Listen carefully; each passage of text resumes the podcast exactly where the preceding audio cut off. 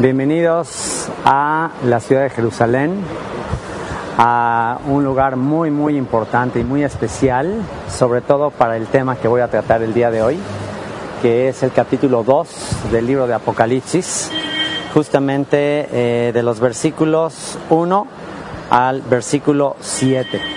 Eh, vamos a comenzar con eh, el estudio de el mensaje de Jesús, de Yeshua, a las siete iglesias que se mencionan, a las siete comunidades de Asia Menor que se mencionan en el capítulo 2 y 3 del libro de Apocalipsis. Y bueno, pues uh, este es uno de los días más significativos, más especiales. Traté de hacer esta grabación en el Monte de los Olivos, que también es muy significativo debido a que fue el lugar donde eh, Jesús de Nazaret, Yeshua, se proclama y lo proclaman como el Mesías de Israel, sin embargo, eh, pues es rechazado.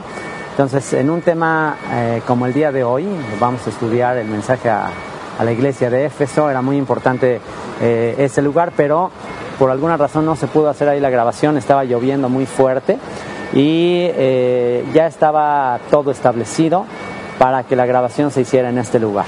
Así que estoy impresionado de cómo Dios obró de manera milagrosa para que se llevara a cabo esta grabación acá y tuviera por supuesto un mayor impacto, porque nada menos que estamos aquí, atrás mío está el Gólgota. Si hay un lugar importante para, eh, para tener un mayor impacto con el mensaje de estos versículos del capítulo 2 del libro de Apocalipsis, pues sin duda este es el lugar, el monte de la calavera, el Gólgota el lugar donde se llevó a cabo la ofrenda de amor más grande de la historia de la humanidad, de la historia del universo.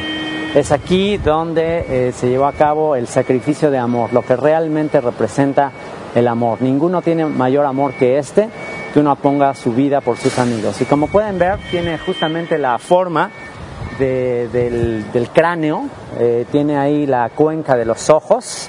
Entonces ustedes pueden apreciar ahí cómo se ve eh, la, forma de un cráneo y eh, como si fuera la cabeza de un esqueleto. ¿Por qué es tan significativo este lugar? Bueno, este es eh, un lugar muy significativo de acuerdo a la profecía, porque ahí eh, nos puede recordar el valle de los huesos secos de Ezequiel capítulo 37, de ese espíritu que entraría sobre los huesos secos y esos huesos secos resucitarían. De manera que si Jesucristo es la cabeza de la iglesia, si Jesús es la cabeza de todos esos huesos uh, de muertos, pues entonces este es el lugar idóneo, es el lugar perfecto para que Jesús diera su vida por la iglesia, que sabemos que la iglesia es la casa de Israel, las tribus de Israel que están asimiladas entre todas las naciones y que eh, por medio del Espíritu de Dios serían resucitadas entre los muertos. Pero tenía que suceder algo, tenía que suceder una purificación. Esos huesos secos que están en la inmundicia, que están en, el, uh, en la perdición del pecado, tenían que ser resucitados de manera que el justo por los injustos para llevarnos a Dios. Así que este lugar es el que marca el inicio de la resurrección del cuerpo. Jesús, Yeshua, como la cabeza de la congregación de Israel, como el que, el que le va a dar vida a todo el cuerpo, pues él tenía que morir aquí, en ese, encima de ese eh, cráneo, de ese monte, eh, Gólgota, de forma de, uh, de, un cráneo, de un esqueleto. Entonces, pues es ahí donde se iba a llevar a cabo esta entrega, este sacrificio de amor, y por eso es que es el lugar más apropiado para reflexionar en el mensaje a la iglesia de Éfeso. Y esto dice a partir del versículo 1 en el capítulo 2 del libro de Apocalipsis, dice lo siguiente, escribe al ángel de la iglesia en Éfeso. Y ya estudiamos previamente en el capítulo 1 que uh, los ángeles, simplemente la palabra ángel es la palabra hebrea malach, que sim simplemente significa mensajero o un enviado. Y ya nos explicó en el uh, capítulo 1 en el versículo 20 dice, el misterio de las siete estrellas que has visto en mi diestra y de los siete candeleros de oro, las siete estrellas son los ángeles de las siete iglesias. Y ya estudiamos ahí que a uh, Dios eh, uh, le da el simbolismo ah, de estrellas a aquellos que enseñan la justicia a la multitud. En Daniel capítulo 12, verso 3, dice que los que, los que enseñan la justicia a la multitud eh, serán como las estrellas que brillarán a perpetua eternidad. De manera que tú, si eres un enviado, si eres un mensajero y si tú das este mensaje a, las iglesias, que ya también estudiamos en el capítulo 1, que son los llamados fuera, los llamados de entre las naciones, a salir de la corrupción de las naciones, de la idolatría de las naciones y ser parte del pueblo de Israel, pues eso es, eso es la iglesia. La iglesia eh, claramente, lo estudiamos en el capítulo 1, que es eh, las doce tribus de Israel que han de salir de las naciones, de los cuatro ángulos de la tierra, tal como está profetizado en Jeremías 16. Así como hubo un éxodo de Egipto, Jeremías 16 dice que habrá un éxodo mayor que el de Egipto, un éxodo que vendrá de los cuatro ángulos de la tierra. Vienen, vienen días, dice el Señor, esto está escrito en Jeremías 16, que no se dirá más, vive el Señor de los ejércitos que hizo subir a Israel de la tierra de Egipto, sino vive el Señor que hizo subir a los hijos de Israel de la tierra del norte y de todas las tierras donde los envió. Así que Dios en su gran amor, en su misericordia, va a redimir a su pueblo, va a rescatar a su pueblo Israel, que ya está mezclado entre las naciones, ya se convirtió en la plenitud de los gentiles. De manera que el mensaje a siete iglesias, ¿por qué siete iglesias? El número siete solamente representa en el pensamiento hebreo plenitud, plenitud, totalidad siete días de la semana, eh, siete colores en el arco iris. Entonces, esto representa la plenitud, la totalidad de la revelación de Dios. Y no es que solamente hubiese siete iglesias, por supuesto que había más iglesias. Estaba la iglesia de Filadelfia, estaba la iglesia de Galacia, eh, la iglesia de los filipenses, la de los corintos. Si ustedes cuentan, incluso Pablo también le escribió a siete iglesias. Hagan la cuenta. En algunos casos escribió dos cartas a una iglesia en particular, pero si ustedes cuentan las iglesias a las que el apóstol Pablo les escribió, también son siete iglesias. Así que, bueno, aquí ah, el apóstol Juan les está escribiendo a siete iglesias en Asia Menor, que es justamente la región a donde fueron las tribus del norte, las tribus de Israel que fueron llevadas cautivas por los asirios, fueron llevadas a la región de Turquía, Asia Menor, y es ahí donde está la plenitud de las iglesias, que quiénes son?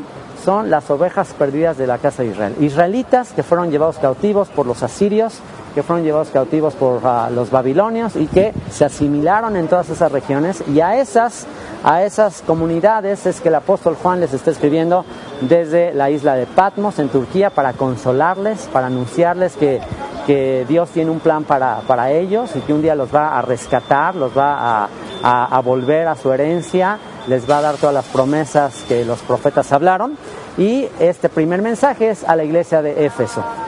Eh, varios comentaristas eh, han visto diversas, hay diversas interpretaciones acerca de estas iglesias. Eh, por supuesto que podríamos pensar que son simplemente siete iglesias locales de aquella época y es un mensaje específicamente a ellas, pero estas comunidades tenían características específicas que aplican para todas las iglesias en toda la historia de la humanidad. También estas siete iglesias representan los, todos los periodos históricos por los que ha pasado eh, las comunidades de creyentes a lo largo del tiempo y si ustedes estudian, lo vamos a estar estudiando, que las características que se mencionan en cada una de estas siete iglesias de Apocalipsis 2 y 3 van de acuerdo a la cronología de toda la historia desde que se empezó a predicar el mensaje de Yeshua al mundo entero.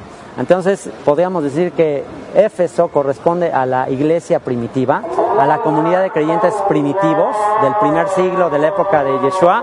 Y bueno, ya están empezando acá los rezos, los rezos, el llamado al rezo musulmán. Y bueno, estar aquí en Jerusalén es muy intenso. Es increíble que aquí al pie del, del Gólgota hay una, hay una terminal de autobuses. Entonces, pues bueno, ya está metiendo aquí una grabación un poco extraña. Pero bueno, nada, nada va a interrumpir el que se lleve a cabo este mensaje. ¿Por qué? Porque este era el día que tenía que hablar, sobre todo por alguien que les presentaré más adelante, de por qué es tan significativo este mensaje a la iglesia de Éfeso. Así que bueno, volviendo al mensaje, eh, las características de estas siete comunidades también aplican, como les decía, a todos los creyentes en todas las épocas. Así que, ah, aunque tú no estés en Éfeso, te garantizo que lo que le dice a la iglesia de Éfeso te aplica a ti y me aplica a mí. ¿Qué significa el nombre de Éfeso? Éfeso significa querida, querida. De manera que eh, es muy importante el nombre que tiene Éfeso, querida, por, precisamente por el mensaje que se le va a dar. Y dice así, escribe al ángel de la iglesia en Éfeso, escríbele al mensajero de mi querida, de la iglesia querida, amada por mí. Eh, en, la carta de Pablo a los Efesios, también el apóstol Pablo expresa de manera hermosa el gran amor con que Dios nos amó, en que estando aún muertos en delitos y pecados, eh, Cristo nos amó. Aún estando muertos en, delitos, aún habiendo sido no pueblo, habiendo sido extranjeros, Él nos amó con amor eterno y de gente extranjera nos hizo parte del pueblo de Israel. Y es justamente en la carta a los Efesios que se habla del misterio, misterio que en otros tiempos no había sido revelado, pero que en los últimos tiempos sería revelado. ¿Cuál es ese misterio? Que los gentiles son coherederos y miembros del mismo cuerpo, es decir, que los gentiles son parte del pueblo de Israel. Eso es lo que habla la carta a los, a los Efesios. Y yo sé que quienes van a escuchar esta grabación están en diversas etapas de conocimiento de la escritura. Hay algunos que todavía siguen pensando que la iglesia eh, pues es algo separado de Israel. Hay algunos que todavía no han recibido esa revelación profética de que los gentiles son parte de Israel, no son algo separado de Israel, no es otro pueblo.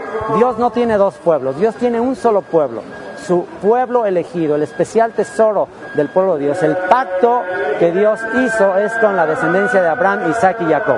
Dios no hizo pacto con las naciones, Dios hizo solamente pacto con la descendencia de Abraham, Isaac y Jacob.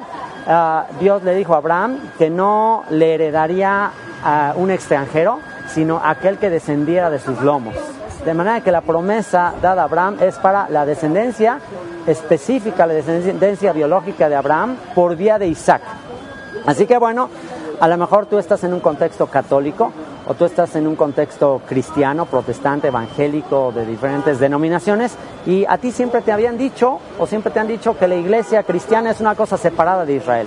Pero déjame decirte que ah, de acuerdo a los profetas y de acuerdo a las cartas del mismo apóstol Pablo, pues si tú eres, eh, le perteneces a Cristo, ciertamente el linaje de Abraham eres, la palabra linaje en griego es la palabra esperma, de manera que tú eres descendiente biológico de Abraham y heredero con respecto a la promesa. Así que eh, a lo mejor nunca habías escuchado esto, pero déjame decirte que todo el misterio que Pablo descubrió es que los gentiles a los que él estaba predicando en, Asia Menor, en Roma, en Filipos, en Corinto, por eso Pablo fue un incansable, eh, eh, un incansable proclamador del mensaje de salvación, de que el Mesías de Israel, el hijo de David, había llegado para qué? Para anunciar salvación a los gentiles. ¿Y quiénes son estos gentiles? Pues Pablo nos lo revela Pablo nos revela, nos revela precisamente en su carta a los Efesios.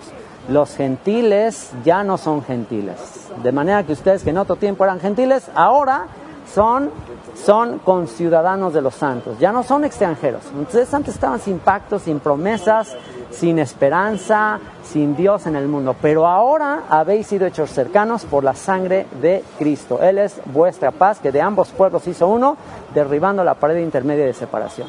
Así que ya no hay, ya no hay gentil en este caso, ya no hay judío, dice ya no hay gentil, pero entonces ahora qué, ahora qué somos? Ya no somos judíos, ya no somos gentil, ahora qué somos? Somos Israel, somos el Israel de Dios. En la carta a los Gálatas nos habla de eso, el tabernáculo caído de David que ha sido levantado. Así que a los efesios se les reveló ese misterio si tú a lo mejor ya estás más avanzado en tu estudio de las escrituras de los profetas y ya entendiste el misterio de las dos casas de Israel, el misterio de que Dios dispersó la semilla de Abraham en todas las naciones y al final de los tiempos la juntaría con Judá, juntaría los dos palos, como dice en Ezequiel capítulo 37, juntaría el palo de José, el palo de las diez tribus de Israel que están en todas las naciones, lo juntaría con el pueblo judío y juntos serían un solo pueblo, eh, dirigidos por el pastor de Israel, por el hijo de David. Si tú ya entendiste que tú como gentil proveniente de las naciones por tu pacto con el Mesías de Israel, ya eres parte de Israel, eres injertado a Israel, pues entonces, eh, sin duda, ya estás todavía más enamorado de lo que ya estabas, ¿ok? Porque les aseguro que el hijo pródigo, eh, siendo aceptado una vez más, aunque sea como jornalero, ya con eso para él era suficiente, ya con, él, con eso para él era suficiente para sentirse amado. Pero recuerden que al padre del hijo pródigo no le bastó con solamente abrazarlo cuando estaba aún lejos, sino que lo trajo de vuelta a casa, le, le puso un vestido nuevo, le puso un anillo, le devolvió la herencia, le devolvió la identidad. Así que si tú ya entendiste que, eh, que tu pacto y tu retorno al Dios de Abraham y Jacob representa que eres legítimamente heredero y parte del pueblo de Israel, bueno, pues todavía vas a estar más enamorado y todavía tienes más responsabilidad de, ah, de reaccionar a este mensaje a la iglesia de Éfeso. Si tú ya entendiste tu, identidad como parte del pueblo de Israel. Y si tú no lo has entendido aún, bueno, pues te recomiendo que estudies la carta de, a los Efesios, eh, ahí mismo en la página de www.descubrelabiblia.org. Ahí vas a entender el misterio de que los gentiles son coherederos y miembros del mismo cuerpo, miembros del mismo esqueleto, miembros de los huesos secos, que es la casa de Israel, que han de ser juntadas en los últimos tiempos. Y este mensaje es para ti. ¿En qué sentido es para ti? No importa el nivel de entendimiento que tengas, en el sentido de que te aseguro que te va a aplicar el mensaje. Fíjate lo que dice el Señor a la iglesia querida, a la iglesia de Éfeso. El que tiene las siete estrellas en su diestra el que tiene las siete estrellas en su diestra. Esto ya lo habíamos estudiado también. ¿Quién es el que tiene las siete estrellas en su diestra? Por supuesto que está hablando de Jesús, de Yeshua. La diestra representa la, misericordia. En el pensamiento hebreo la diestra es Gesed, es la compasión, la misericordia. Él sostiene a, aquellos que brillan, a las estrellas, a los, a los que están, que son parte de la comunidad, a los que son parte de la iglesia, la sostiene con su misericordia, con su compasión Dice, el que tiene las siete estrellas en su diestra, el que anda en medio de los siete candeleros de oro, dice esto, ¿ok? Y, uh, y recuerda, él tiene a los mensajeros en su diestra, todos aquellos que proclaman el mensaje, te tienen su compasión, te tienen en su misericordia. Y dice que también anda entre los siete candeleros. Y también ya nos habían hablado previamente de que los siete uh, candeleros representan a las siete iglesias. Una vez más, los candeleros, que son siete velas, lo estudiamos en el capítulo 1, eh, representan la luz. ¿ok? Si tú eres parte de las iglesias, los llamados fuera, tú estás llamado a hacer luz a las naciones. Ese es el propósito de Israel. Israel es una nación que es llamada a hacer luz a las naciones, anunciar las virtudes de aquel que le llamó de las tinieblas a su luz admirable. Ese es el propósito de Israel. Ese es el propósito tuyo como gentil que ha sido injertado al pueblo de Israel, ser la luz de la tierra, ser la, sal de la tierra, alumbrar por medio de los mandamientos, por medio de la ley que es lámpara, lámpara es a mis pies tu palabra y lumbrera a mi camino. Así que ese es el propósito y les dice, uh, el que anda en medio de los siete candeleros de oro dice esto. ¿Qué es lo que dice? Yo conozco tus obras y tu arduo trabajo y paciencia y que no puedes soportar a los malos. Y has probado a los que se dicen ser apóstoles y no lo son, y los has hallado mentirosos, y has sufrido, y has tenido paciencia, y has trabajado arduamente por amor de mi nombre, y no has desmayado. Estamos hablando aquí de una comunidad primitiva. Cronológicamente hablando, la iglesia de Éfeso es la iglesia primitiva, la iglesia que aún se mantenía muy pura en cuanto a doctrina, la iglesia que aún no había caído en apostasía, Pablo les dijo también a la comunidad de Éfeso que después de su partida vendrían lobos rapaces, que después de su partida vendrían eh, lobos rapaces que no perdonarían al rebaño, que tratarían de, engañar al rebaño, pero eso aún no sucedía. La iglesia de Éfeso todavía se mantenía muy celosa, es la iglesia todavía pura, la comunidad de creyentes que se mantenían todavía fieles a las escrituras y ¿Qué es lo que le dice Yeshua a esta comunidad? Conozco tus obras, conozco tu celo por la verdad, conozco que estás eh, supervisando que nadie apostate, seguramente por la advertencia del apóstol Pablo. Eh, los líderes de Éfeso eran muy celosos de que no les sucediera lo que Pablo ya les había advertido, que vendrían eh, lobos rapaces que engañaran. Entonces seguramente estaban con mucho celo eh, preocupados de que nadie eh, apostatara, que nadie se saliera de la doctrina correcta, de la doctrina intacta de las escrituras. Así que Yeshua les dice, tienes esto, esto es muy bueno.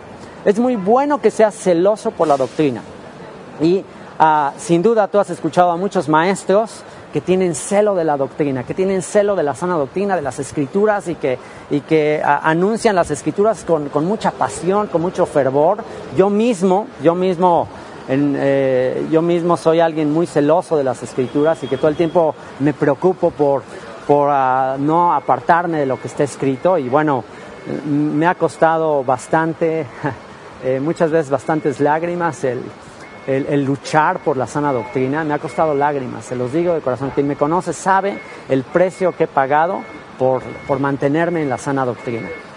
Sin embargo, a pesar de que esto es algo que Yeshua dice, qué bueno, conozco tus obras, conozco que eres eh, celoso por eso, conozco que no puedes soportar a los malos, conozco que, que te choca la gente que se aparta de la verdad. O sea, qué bien, eh, no puedes soportar a los malos, has probado a los que se dicen ser apóstoles, a los que dicen eh, predicar los falsos apóstoles y cuántos falsos apóstoles se levantan diciendo que vienen de Dios. Dice, bueno, tú tienes muy bien que andas con lupa, andas checando a ver quién está diciendo la mentira. Dice, ok, qué bueno por eso. Dice, y has trabajado arduamente, ok, trabajas, te desvelas, estás grave y grave, estudios, o sea, anhelas que se proclame la verdad. Ok, eso, eso es lo bueno y, está muy bien. Y dice, y has sufrido y has tenido paciencia y has trabajado arduamente por amor de mi nombre y no has desmayado. Aquí estás, aquí sigues. Es aquí, tengo un frío impresionante, no se imaginan, está lloviendo, es un día no muy agradable para, para estar haciendo esta grabación y ah, implican muchas horas, o sea, todas esas horas de estudio ahí en la página web gratuitamente. Es, duro trabajo, duro trabajo por proclamar la sana doctrina. Ok, eso todo eso es bueno, pero fíjense lo que dice después. Verso 4, aquí viene un pero. El primer pero, ok, verso 4, pero tengo contra ti que has dejado tu primer amor. Tengo contra ti que has dejado tu primer amor. Esto es lo que Yeshua le dice a esta iglesia querida, eh, celosa por la verdad, eh, que anhela la verdad, la sana doctrina, le dice, tengo algo contra ti. ¿Qué es lo que tengo contra ti? Que has dejado tu primer amor. Y aquí viene la exhortación. Recuerda, por tanto, de dónde has caído y arrepiéntete. Y haz las primeras obras, pues si no, vendré pronto a ti y quitaré tu candelero de su lugar si no te hubieres arrepentido. Quitaré tu candelero de su lugar. ¿Cuál es el propósito tuyo y el propósito mío? Alumbrar, ser luz. Pero dice, si tú no te arrepientes de haber dejado tu primer amor, dejarás de ser luz tu, luz dejará de brillar, ya no serás efectivo para mí, ya no vas a poder brillar en un mundo de oscuridad. ¿Y por qué este mensaje toca mi corazón de una manera tan profunda y sobre todo en un día como hoy, un día lluvioso, un día, un día que, que nos llama y a mí me llama al romance del primer amor? A veces un día así lluvioso, frío, es un llamado de mi Salvador a no olvidarme de mi primer amor a no dejar mi primer amor. Y eh, déjenme decirles que esto es algo eh, que es una tentación muy grande, sobre todo entre más aumenta el conocimiento que tengas y entre más celo tienes por la verdad, eh, es uno de los errores graves en los que podemos caer. En el error de dejar nuestro primer amor. En el error de dejar la compasión, la misericordia en caer en el error de algunos escribas y fariseos a quienes Yeshua les dijo que eran muy meticulosos en la observancia de la ley, sobre todo todos aquellos que hemos entendido y comprendido la importancia de, continuar y que hemos detectado la mentira de, eh, de la apostasía aquellos que proclaman que ya no hay que guardar la ley de Moisés, aquellos que dicen que, que, no, que ya estamos bajo la gracia y que ya la ley no importa y que ya no importa guardar el sábado ni las festividades. Ok, tú y yo, quizás los que ya llevamos un poco más de tiempo en estudiar las raíces hebreas del cristianismo, ya, eh, pues ya concluimos, ya llegamos a la conclusión de que pues eso es una falsedad creada por la Iglesia Católica, ya detectamos que, que hay una apostasía en la Iglesia y que apostatar eh, significa apartarte de la ley de Moisés y que la ley no es maldición, todo lo contrario, la ley es bendición y la ley es espiritual y la ley es justa, santa, bueno, buena, como dijo el apóstol Pablo. Ya detectamos la contradicción ahí de los que de los anti Torah. Ya ya tú ya la entendiste, yo ya la entendí y estamos muy listos para eh, cuestionar y para señalar a aquellos que aún están en la apostasía que aún están desechando la ley de Moisés y cayendo en maldición por eso, y ya lo detectamos, pero ¿cuál es el problema de, de muchos de nosotros en el que podemos caer y de muchos maestros que, que, que, tú puedes encontrar en internet que se la pasan burlándose de los cristianos y se pasan hablando, diciendo, ah, estos cristianos son paganos, son idólatras, mira, celebran la Navidad y mira, ah, ah, no, no saben hablar bien, no dicen el nombre correctamente de Dios o dicen Señor o dicen Dios y toda esta clase de celo que hay con respecto a cuestiones doctrinales, que lo único que han hecho con este mensaje legítimo de las raíces hebreas, de las raíces judías del cristianismo, lo único que ha hecho es eh, creado rechazo de parte de gente cristiana a no querer saber nada de esto porque lo ve como legalismo, lo ve como algo eh, muy rígido, eh, lo ve incluso en ocasiones como arrogancia. Yo he escuchado, se los digo, eh, y esto me ha dolido mucho, he escuchado de pastores cristianos sinceros que tienen interés en el tema de las raíces hebreas que dicen, no, pues es que muchos... Este, eh, ahí andan eh, que se creen judíos y andan, eh, nada más dicen que no se debe decir Jesús, ni Cristo, ni Dios, que esos son nombres paganos y que con un celo así tipo Juan el Bautista diciendo que somos una bola de paganos, diciendo que somos romanos y que ya no hablan más que de, términos hebreos y que ya no entendemos nada.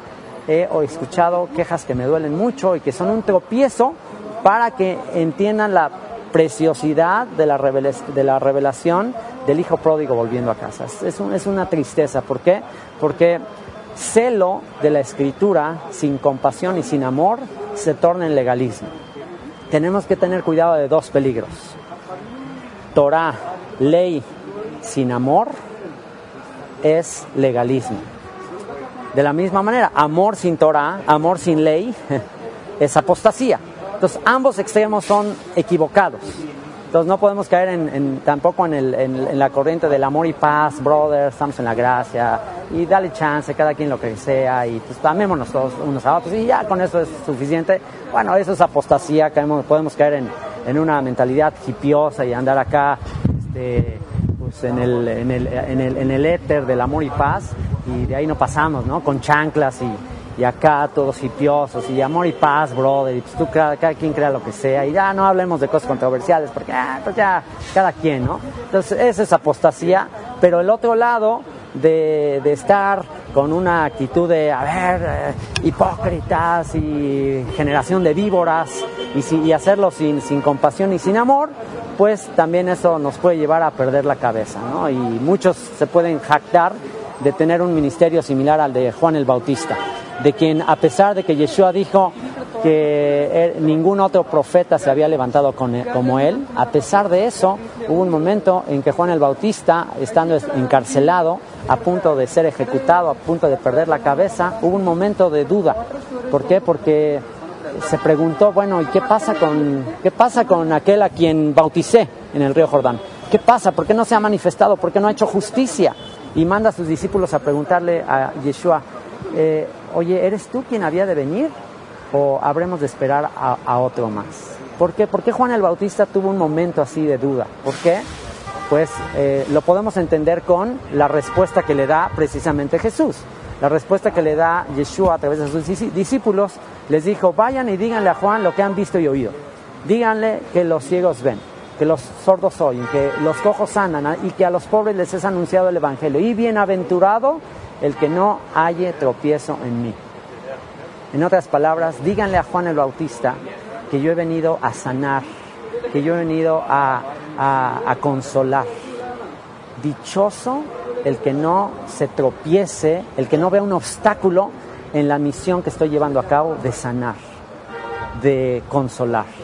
¿Por qué? Porque ¿cuál era el mensaje de Juan el Bautista? El mensaje de Juan el Bautista era generación de víboras. Ya el hacha está puesta a la raíz de los árboles, de manera que si no llevas buen fruto, te va a cortar el Señor. Ese es el mensaje de Juan el Bautista. Y conozco muchas personas así. Conozco muchas personas que, que les gusta ese mensaje. Les gusta ese mensaje de radicales, no, y dales duro, dales con todo. El mensaje tipo fines, clávalas de lanza. Ah, acábalos con tu, con, tu palabra, o sea, sacúdelos. Pero déjenme decirles que ese no es el total del mensaje. El, el, hacer énfasis en la letra de la ley, el hacer énfasis en la verdad, no es el total de la verdad. Porque una vez más, verdad sin compasión, verdad sin amor, verdad sin ir al fondo del corazón, no es la verdad completa. Si, si no aplicamos la verdad con, con compasión, les digo una cosa, el hijo pródigo no puede regresar. El hijo pródigo no puede regresar si aplicamos la verdad sin compasión y sin amor. Si aplicamos la verdad sin compasión y sin amor, sin sensibilidad, ¿saben qué? El hijo pródigo no, no es digno de regresar a casa. El hijo que se quedó en casa tiene razón. El, el hijo pródigo es un, es un rebelde, es un derrochador, no tiene derecho. Si vemos los, los, uh, los hechos fríos, el hijo pródigo falló. El hijo pródigo no es digno. El hijo pródigo se, acabó y, solamente tendrías que preguntarle al hijo pródigo. Hijo pródigo, ¿te gastaste toda la herencia? No le va a quedar otra más que decir que sí. ¿Te la gastaste? ¿Sí o no? ¿Te la gastaste? ¿Te fuiste de casa? ¿Sí o no? Muchas veces tú y yo, y yo me, considero culpable en esto, eh, le exijo a mi hijo y le, y le hablo fuerte para que él me reconozca que pecó. Y le puedo decir, a ver, ¿lo hiciste sí o no? Y no espero que me dé explicaciones. Es más, ¿saben qué? Muchas veces tengo la actitud de que me choca que mi hijo me dé explicaciones, porque yo lo veo como justificaciones. Quizás a ti te pasa lo mismo. Te chocan las justificaciones, te chocan las excusas. Solamente quieres que te digan sí o no. Pero déjenme decirles que estudiando y reflexionando en este mensaje, me di cuenta que, que la verdad fría de una confesión no es la verdad completa. Cuando tú le exiges a alguien que te diga, ¿eres culpable, sí o no? No me des excusas, no me des justificaciones, solo dime sí o no. Eso no es la verdad completa. ¿Por qué?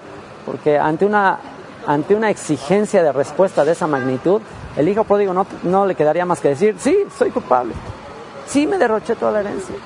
Y ya se acabó, ah, entonces culpable, muerto, se acabó, fuera de aquí. Ahí se acaba todo. Pero ¿saben una cosa?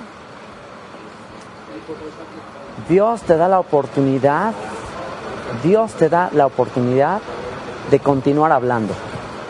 Dios te da la oportunidad de no juzgarte fría y rápidamente, porque si Dios nos juzgara fría y rápidamente, ¿saben una cosa? Todos estaríamos condenados. Ya no, no, no, hay, no hay manera de responder. Como una máquina como una máquina, actualmente todo está automatizado, a quien tú no le puedes eh, pues decirle, oye, dame chance, mira, me pasé tres minutos, no me cobres otra hora porque se me atoró algo, me caí, etc. No le puedes dar explicaciones a una máquina. Una máquina, te pasas tres minutos, ni modo, pagas la hora, se acabó. Entonces es frustrante a veces tratarle de explicar a una máquina, no puedes y pagas y se acabó. Pero saben una cosa, no somos máquinas. No fuimos creados como máquinas. Dios no es una máquina tampoco, que, ah, pecaste, se acabó, no quiero saber razones, se acabó, muerto. No, no es así. El padre le dio oportunidad al hijo pródigo de hablar. Y el hijo pródigo le dijo, Padre, he pecado contra el cielo y contra ti, Señor. Yo sé que soy culpable, pero, pero por favor acéptame otra vez. Por favor acéptame otra vez. Aunque sea como un jornalero. Y eso le demostró al Padre toda la verdad. Eso le mostró al Padre, no nada más la evidencia, no nada más lo que, lo que tenía que decir, lo que las evidencias mostraban. Dios ve el corazón, Dios no, no ve nada más las apariencias.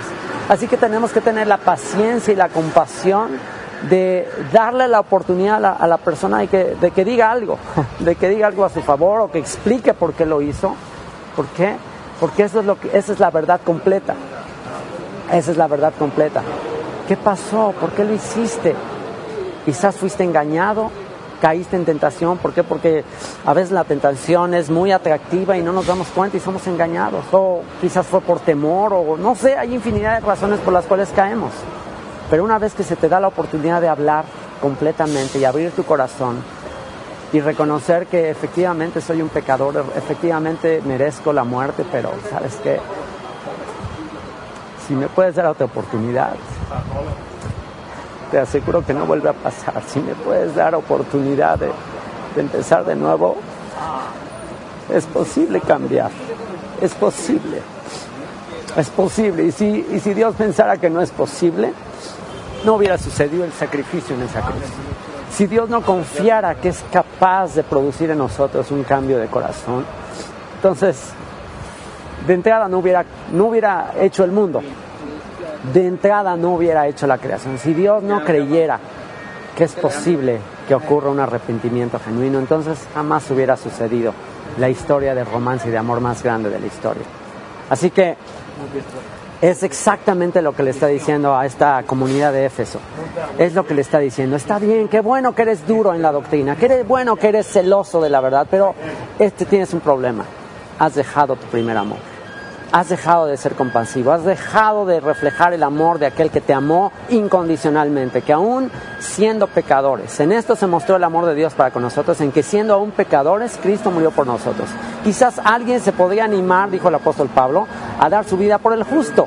Quizás por una persona justa alguien podría animar a dar eh, se podría animar a dar su vida, mas Dios muestra su amor para con nosotros, en que siendo aún pecadores, Cristo murió por nosotros. Eso, esa es la clase de amor que Dios tiene. Esa es la clase de amor que puede cambiar el corazón de piedra más, más, más duro.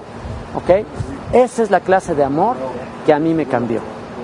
Yo tenía un corazón tremendamente duro. Y saben una cosa, si a mí me hubieran llegado con doctrina, si a mí me hubieran llegado con, con, uh, con sermones de sana doctrina, con sermones de cómo pronunciar correctamente el nombre sagrado, si a mí me hubieran venido con, con, uh, con sermones acerca de mi apariencia o sermones acerca de la música que escuchaba, les digo una cosa, yo no estaría aquí hablándote de la Biblia. Ten por seguro que quizás ni siquiera estaría vivo. Pero saben una cosa, hubo alguien que aún actualmente quizás no conoce mucho de todo lo que yo les estoy hablando, quizás él no tiene ni el 10% de toda la información que Dios en su misericordia me ha regalado para grabar más de 3.000 horas de estudios bíblicos, pero saben una cosa, y de hecho él está aquí conmigo, el que me llevó a la fe, el que cuando yo era ateo, totalmente incrédulo, no me interesaba Dios, ni la Biblia, ni Cristo, yo hacía chistes de Cristo, hacía chistes de la Biblia, era el más blasfemo de blasfemos, me gustaba el heavy metal y me, valía un cacahuate todo lo espiritual. Y lo único que yo quería en la vida era disfrutar, gozar la vida, eso era todo lo que quería, solamente pensaba en mí, en mi orgullo, en mi ego, en yo. Eh, aún a pesar de todo eso, me amó eh, tal como era. Eh, ganó mi corazón en una ocasión, yo tenía alrededor de 13 años, cuando por primera vez conocí a este hombre, un hombre pequeñito, chaparrito, que lo conocieron mis papás por, por casualidad, ahora entiendo que no fue casualidad, y eh, en una ocasión que él fue con nosotros a un súper, yo estaba ahí en el súper, en la sección de discos, y vi un disco que acababa de salir de mi grupo, uno de mis grupos favoritos en aquella época, el grupo Black Sabbath. Y vi ese disco, dije, wow, este es el disco que quería, el disco de Black Sabbath. Y me vio este hombre del que les platico, vio que tenía yo ese disco así, yo estaba, wow, si tuviera dinero me compraría este, este disco. ¿Y saben qué hizo este hombre? No me dijo, oye, no, esa música es satánica, a ver, no, tú no deberías de escuchar esa música. ¿Saben qué hizo? Fue y me compró el disco. Todavía ahora se me hace increíble lo que él hizo. ¿Por qué? Porque en aquella época él era cristiano y él sabía que esa, que esa música no era correcta, pero quiso ganar mi corazón, quiso tener un detalle que me cautivara, me llamara la atención y me compró ese disco de Black Sabbath.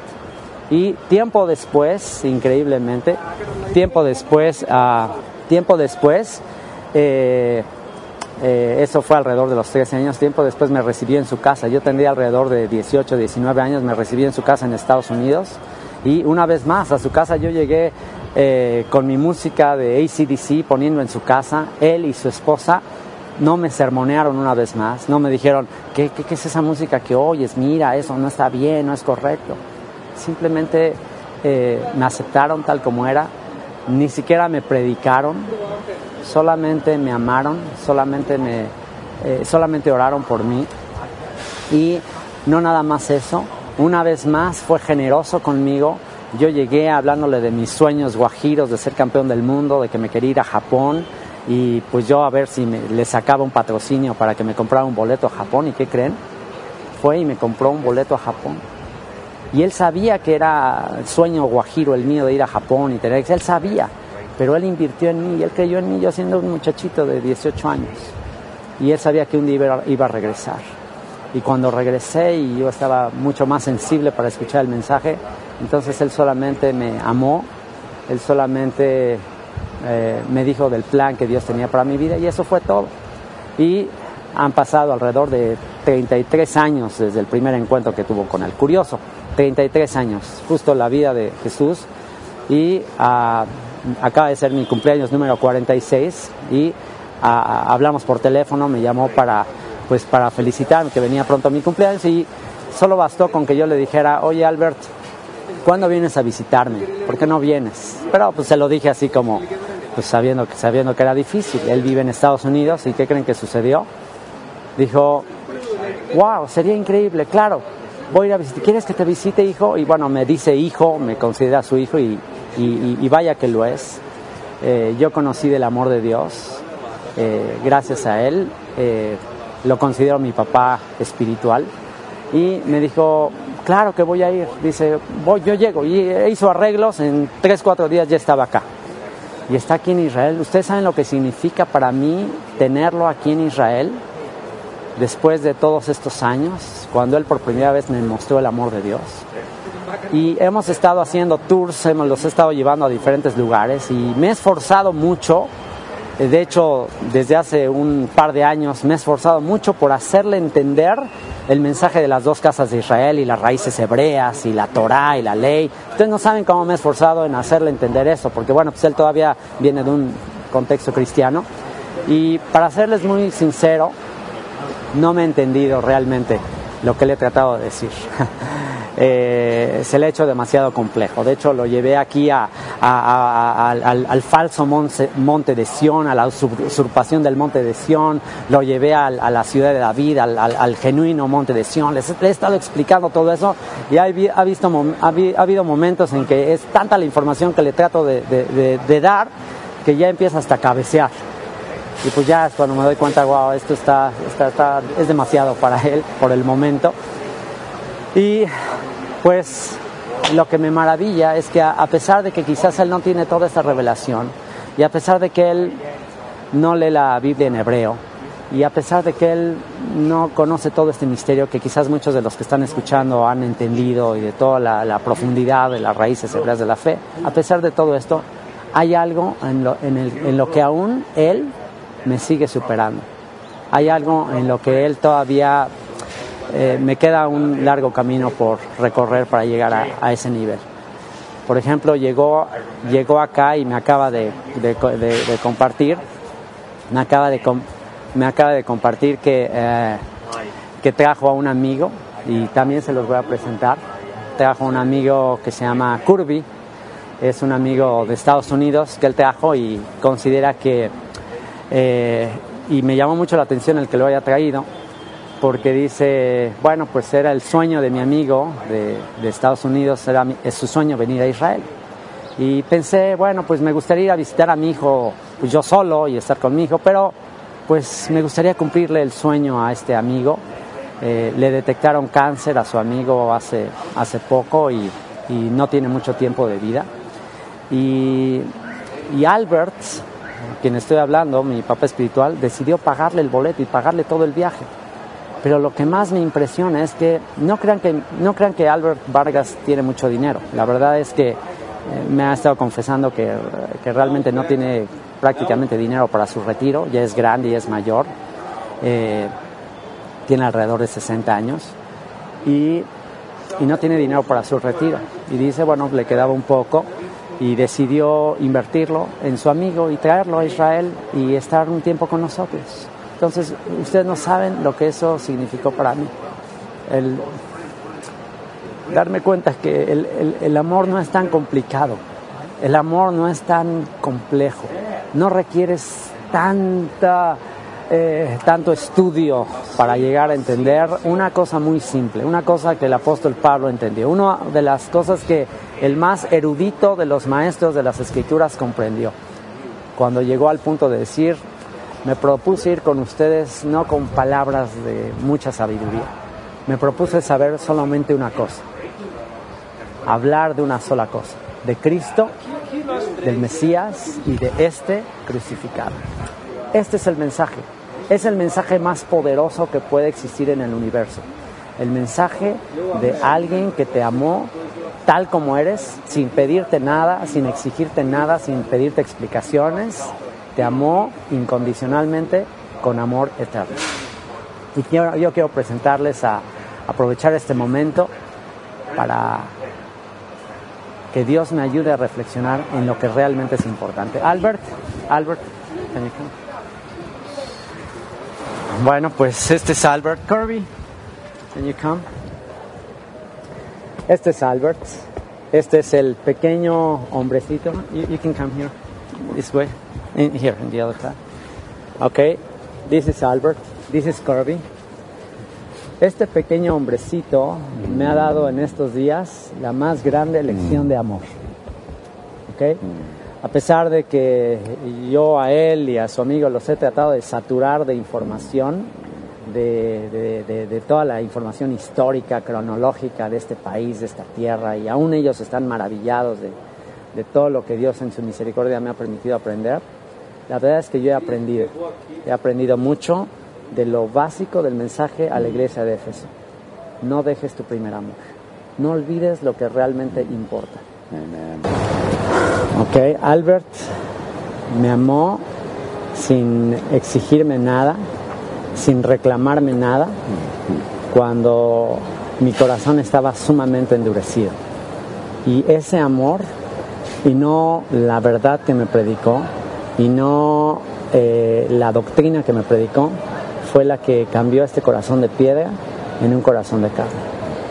Y este amor que él sigue reflejando, que quizás, como les digo, no tiene gran ciencia, no tiene grande profecía, pero un amor sencillo, capaz de negarse a sí mismo, capaz de incluso arriesgar su futuro con tal de invitar a su amigo Kirby, cuyo deseo más grande en la vida era venir a Israel y estar dispuesto a invertir, a pagarle para cumplir el sueño de su amigo. La verdad les digo, eh, Albert me ha mostrado mucho más del amor del, del Dios de Abraham, Isaac y Jacob que muchos eruditos, que muchos teólogos impresionantes que, tienen títulos, que tienen doctorados y que solo hablan de letras, sin espíritu. Déjenme decirles que, que no importa toda la doctrina y todo el conocimiento que puedas tener, si no tienes amor, de nada te sirve. Y este es el mensaje a la iglesia de Éfeso. El mensaje a la iglesia de Éfeso es, eh, arrepiéntete. Si has dejado tu primer amor, no importa cuán eh, sana sea tu doctrina, mm. no importa cuán pura sea la verdad que conoces, que ya sabemos que es obvio que por muy pura que sea, eh, no podríamos decir que es 100% perfecta porque en parte conocemos y en parte profetizamos. No importa, eh, mientras eh, cuando hayamos dejado nuestro primer amor, entonces ya no hay nada que hacer. Yes, correct. Esto tengo contra ti que has dejado tu primer amor. Ahora, hay esperanza porque no dice has perdido tu primer amor. Si dijeras perdido tu primer amor estaríamos en problema porque si tú pierdes algo ya no sabes ni dónde encontrarlo. Mm. Lo que dice es has dejado. Así tú sabes dónde está, solamente vuelve a hacer las primeras obras. Recuerda, por tanto, de dónde has caído y arrepiéntete y haz mm. las primeras obras. Pues si no, vendré pronto a ti y quitaré tu candelero de su lugar si no te hubieras arrepentido. Dejarás de mm. brillar, dejarás de ser útil para el Señor. Mm. Y, y dice, pero tienes esto, ok, qué bien, continúa con eso. Aborreces las obras de los Nicolaitas, a los cuales yo también aborrezco. Ok, está bien, está bien ah, que aborrezca las obras de los Nicolaitas. Hay diferentes eh, interpretaciones acerca de los Nicolaitas. Algunos dicen que eh, los Nicolaitas eran discípulos de un hombre llamado Nicolás, que es uno de los diáconos que se escogieron ahí en el ah, libro de los Hechos, en el capítulo 6, para administrar eh, los bienes que se le daban a las viudas, y que este hombre que venía de un contexto, era converso, venía de un contexto gentil, pues empezó a mezclar paganismo con, ah, con la fe hebrea. Entonces, bueno, pues es una doctrina que por supuesto toda esa mezcla, eh, y es justo lo que la iglesia de Éfeso estaba aborreciendo, estaba aborreciendo la, la, mezcla. Estamos hablando de una comunidad que quería mantenerse pura doctrinalmente. También otra interpretación tiene que ver con el título Nicolaita, que quiere decir eh, el que vence sobre el pueblo, ¿ok? Nicaos, victoria, Laos, pueblo, el que vence sobre el pueblo. Entonces, algunas otras comentarios, otras interpretaciones es que eh, Nicolás promovía eh, el liderazgo de cierto sector de, de líderes que se ponían por encima de la gente, que se ponían a gobernar a la gente. Entonces, pues el mensaje también es, bueno, tú aborreces eso, tú quieres que todos sean uno, que todos sean sencillos, o sea, todo eso está bien, pero no olvides lo más importante de este mensaje, no olvides y no dejes tu primer amor. Eh, dice el que el que tiene oído, oiga lo que el Espíritu dice a las iglesias. Al que venciere le daré a comer del árbol de la vida, el cual está en medio del paraíso de Dios. Así que podríamos resumir este mensaje en lo verdaderamente esencial del mensaje a la iglesia primitiva, a la iglesia más pura, a la iglesia que se mantiene eh, sana doctrinalmente. Si tú, ah, al igual que yo y al igual que muchos, anhelas la sana doctrina y anhelas eh, creer correctamente, eso está muy bien, eso es algo que el Señor te dice que es correcto. Solamente recuerda tu primer amor. Solamente no olvides la compasión. No olvides proclamar la sana doctrina, la verdad, pero con compasión. Como dice, y con esto quiero cerrar, con Primera de Corintios, Primera de Corintios, capítulo 13, el mensaje más importante acerca de, del amor. Primera de Corintios 13. y este es el el mensaje que nunca debes olvidar. Tú que en otro tiempo no eras pueblo, tú que en otro tiempo ah, no tenías promesas, no tenías pactos, pero que ahora has alcanzado misericordia, recuerda esto. Si yo hablase lenguas humanas y angélicas y no tengo amor, vengo a ser como metal que resuena o címbalo que retiñe. Y si tuviese profecía y entendiese todos los misterios y toda ciencia, y si tuviese toda la fe de tal manera que trasladase los montes y no tengo amor, nada soy. Y si repartiese todos mis bienes para dar de comer a los pobres, y si entregase mi cuerpo para ser quemado y no tengo amor, de nada me sirve. El amor es sufrido, es benigno. El amor no tiene envidia. El amor no es jactancioso, no se envanece, no hace nada indebido, no busca lo suyo, no se irrita, no guarda rencor. No se goza de la injusticia, más se goza de la verdad. Todo lo sufre, todo lo cree, todo lo espera, todo lo soporta. Mm. El amor nunca deja de ser. Pero las profecías se acabarán. ¿Ok? ¿Eres experto en profecía? Déjame decirte que las profecías se acabarán. Y cesarán las lenguas. Tienes dones del Espíritu, tienes dones espectaculares, las lenguas se acabarán, la ciencia acabará, conoce ciencia, conoce todos los misterios, la ciencia acabará, porque en parte conocemos y en parte profetizamos, más cuando venga lo perfecto, entonces lo que es en parte se acabará. Cuando yo era niño hablaba como niño, pensaba como niño y juzgaba como niño, más cuando ya fui hombre dejé lo que era de, niño, ahora vemos por espejo, oscuramente, más entonces veremos cara a cara. Ahora conozco en parte, pero entonces conoceré como fui conocido y ahora permanecen la fe, la esperanza y el amor, estos tres, pero el mayor de ellos es el amor. quiero cerrar con esto. Ah. Fe, esperanza y amor. Fe tiene que ver con la palabra emuná. Fe está conectado a emuná, ¿ok? Fe, fidelidad a emet, a la verdad de la Torah, la ley de Moisés. Tú ya entendiste, hay que ser fiel, hay que obedecer la ley de Moisés, ya lo entendiste, ¿ok? qué bueno, tienes emuná, tienes fe, eh, eres fiel a la Torah, guardas los mandamientos, ya entendiste el pacto, ya hiciste la circuncisión, ya guardas el Shabbat, ya guardas las festividades, ya te sientes parte de Israel, ya estás en el pacto, volviste al pacto, perfecto, maravilloso. Esperanza tiene que ver con los profetas, la esperanza de los profetas, la esperanza de nuestros padres, el misterio de las dos casas de Israel. Ya entendiste el injerto, ya entendiste que un día se va a establecer el trono de David y vas a ser parte, ya entendiste toda la esperanza de los profetas. Perfecto pero también está el amor. Si está la fe, emuná, Torah, ley, Moisés, esperanza, los profetas y el amor. Mm. El amor que nos constriñe, el amor que nos impulsa. El amor que fue expresado aquí atrás de nosotros en esa cruz. Estos tres. Pero el mayor de ellos es el amor. Vamos a ver. Padre, te damos muchas gracias por porque, Señor, tú expresaste ah. toda la emuná, toda la tikvah, toda la esperanza, toda la fe, lo expresaste en el amor. En el amor más grande que hasta un niño puede entender. Un amor que se dio a sí mismo. Un amor que, que siendo justo, se entregó por los injustos para traernos a ti, Señor. Ninguno tiene mayor amor que este. que, uno ponga, que uno ponga su vida por sus amigos. Yo te doy gracias por la vida de, de este hombrecito pequeño, pero con un corazón tan grande, en quien tú has derramado tu amor por tu espíritu. Y que si no hubiese sido por ese amor, Señor, yo jamás habría creído.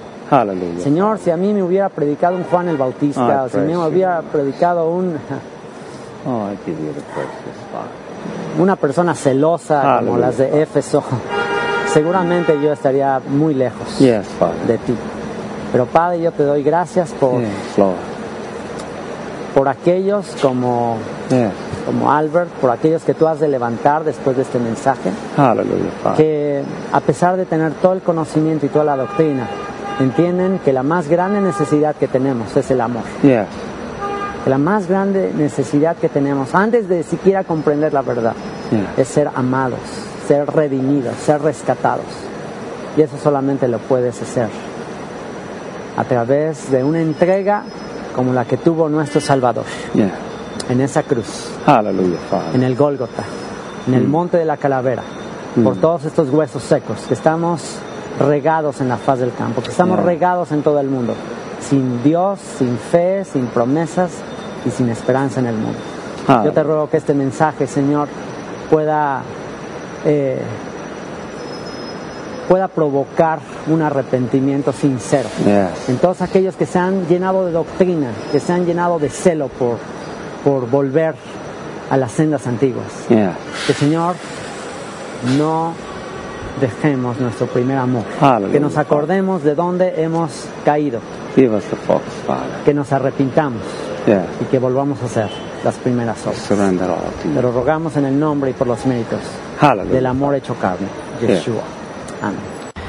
Quiero aprovechar la imagen de este monte Gólgota, el monte de la calavera, para comentar a manera de epílogo el último versículo de este mensaje a la iglesia de Éfeso, que dice lo siguiente, Apocalipsis 2.7. El que tiene oído, oiga lo que el Espíritu dice a las iglesias. Al que venciere, le daré a comer del árbol de la vida, el cual está en medio del paraíso de Dios.